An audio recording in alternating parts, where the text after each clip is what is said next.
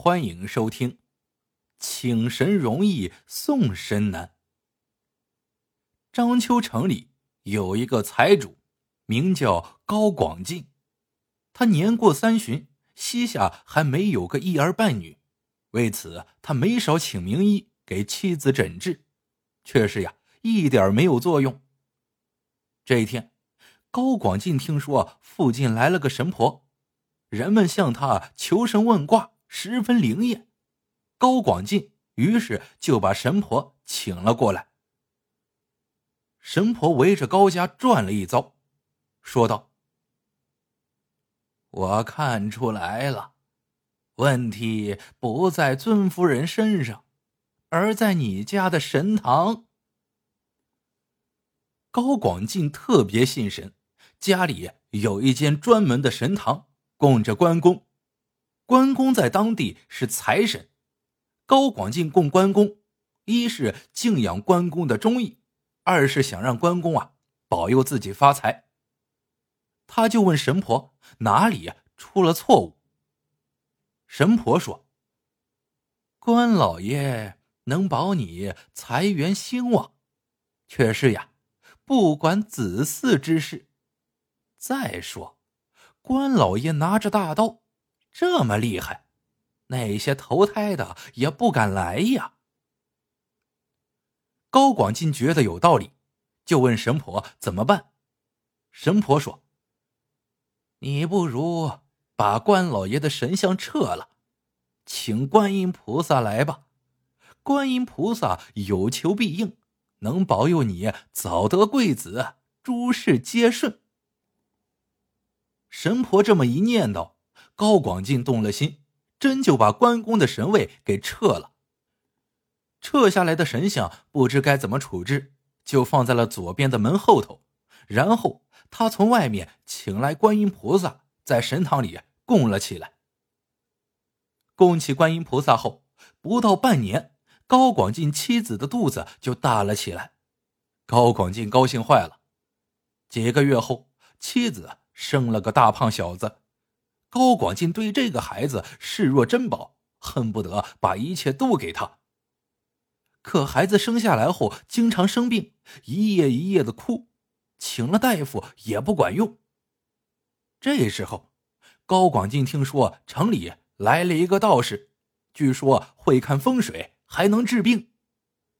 高广进也是病急乱投医，就把那个道士给请来了。道士在院里看了看。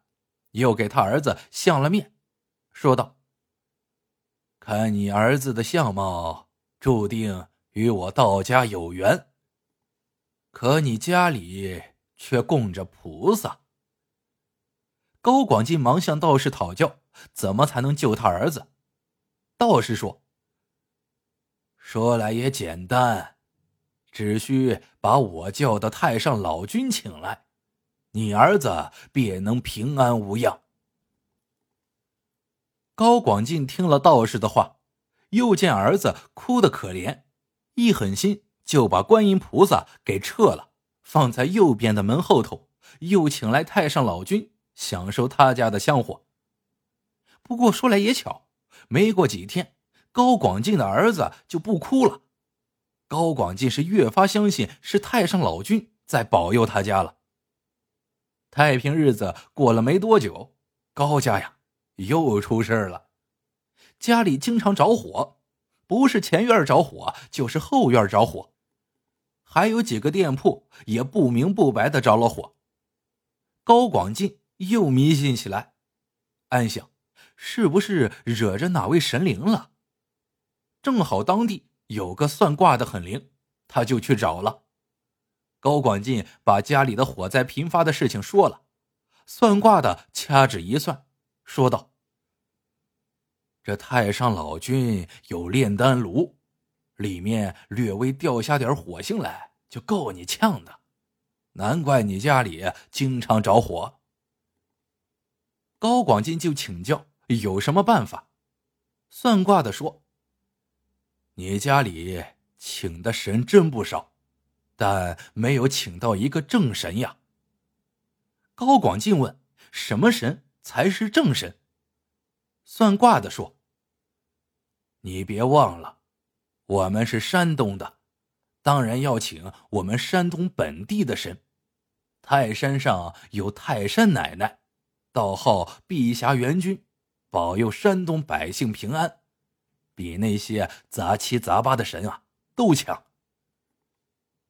于是高广进又请了泰山奶奶来，可太上老君往哪里放呢？只好让他屈尊一下，放到了泰山奶奶的神像后面了。高广进请了泰山奶奶后，家里果然没再失火过。他放心了，看来泰山奶奶是请对了。这天夜里，高广进正睡觉，一个家人神色慌张的跑来，没头没脑的说：“老爷，打起来了，打起来了。”高广进问：“谁打起来了？”家人说：“就是神堂里那四位呀。”家人告诉高广进。他刚才从神堂前路过，听到有动静，探头往里一看，就见里面关公、观音菩萨、太上老君、泰山奶奶正打得不可开交，他们各拿法宝，横眉怒目，谁也不让谁。高广进听了，大吃一惊，慌忙赶过去，就听屋里叮叮当当，还有火光闪烁，他吓得没敢进去。这神仙打架的事儿啊，凡人。也管不了呀。第二天，高广进就去请高人、道士、高僧、神婆、法师，反正是能找的都找了，可都不敢接这个活。有人对高广进说：“请神容易送神难，当初你怎么请来的？现在像扔个家伙似的，一送了之。嗨，哪有这么容易的事儿啊？”从此以后，高家的神堂里天天闹个没完，全家没一天安生。这一天傍晚，有个穷秀才敲响了高家的大门，说他去省城赶考，错过了宿头，想在这里借宿一晚。高广进没心情招待客人，就让家人腾出一间房子让秀才住下。这个秀才虽然穿的寒酸。谈吐却不一般。他吃过饭，听到院子里有动静，就问那个家人：“你家里怎么老是叮叮当当的？莫非晚上还要打铁？”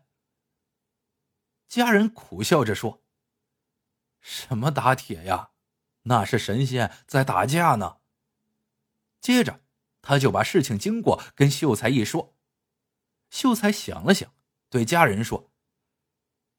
请告诉你家主人，我有办法把那些神仙送走。家人不相信，那么些高人都不敢接这活，他一个穷秀才能行吗？高广进听了家人的话，也半信半疑，但还是把秀才请了来。秀才姓张，高广进问道：“张先生，你有什么办法能够把神仙送走啊？”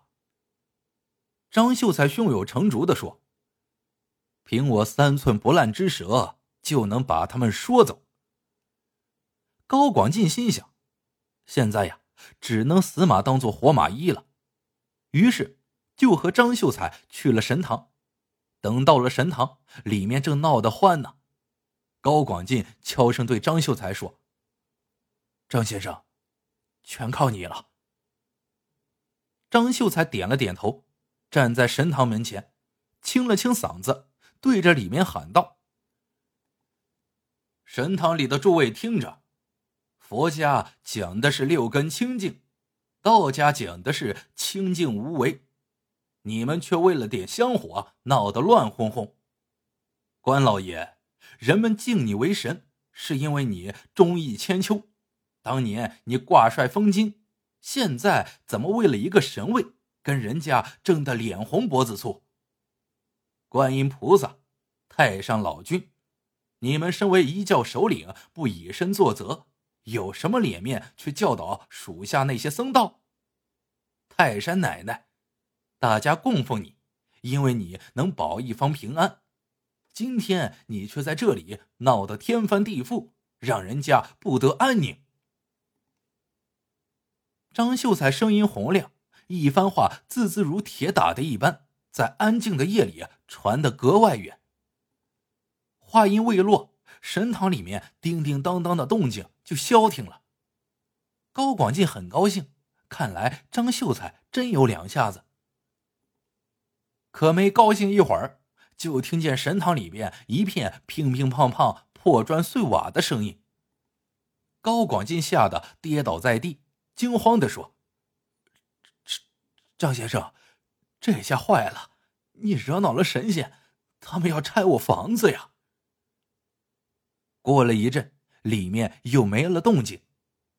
高广进不知所措，张秀才却淡定的说：“进去看看吧。”家人打着灯笼，慢慢推开神堂的门，只见里面只有一堆泥块，神像。却不见了。高广进不明白怎么回事，张秀才笑着说：“这是刚才我的那番话，把他们说的羞愧了，他们就毁了自己的泥胎。真神呀，早就走了。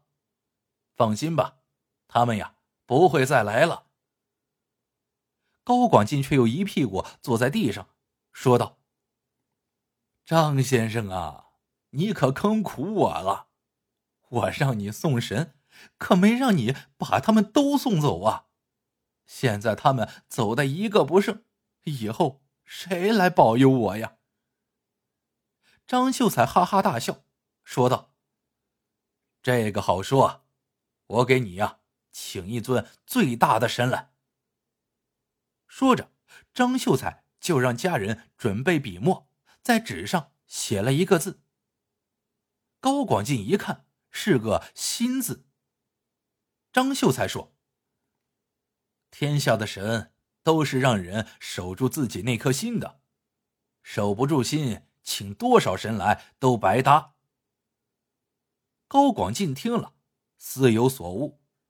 等张秀才走后，他就把那个心字挂在神堂里，每天都去静坐一会儿，还坚持每天做一件善事。以后。高广进家里虽然没再供神，日子反而比以前好了。好了，这个故事到这里就结束了。喜欢的小伙伴记得一键三连，欢迎大家在评论区里边留言互道晚安。我们下个故事见。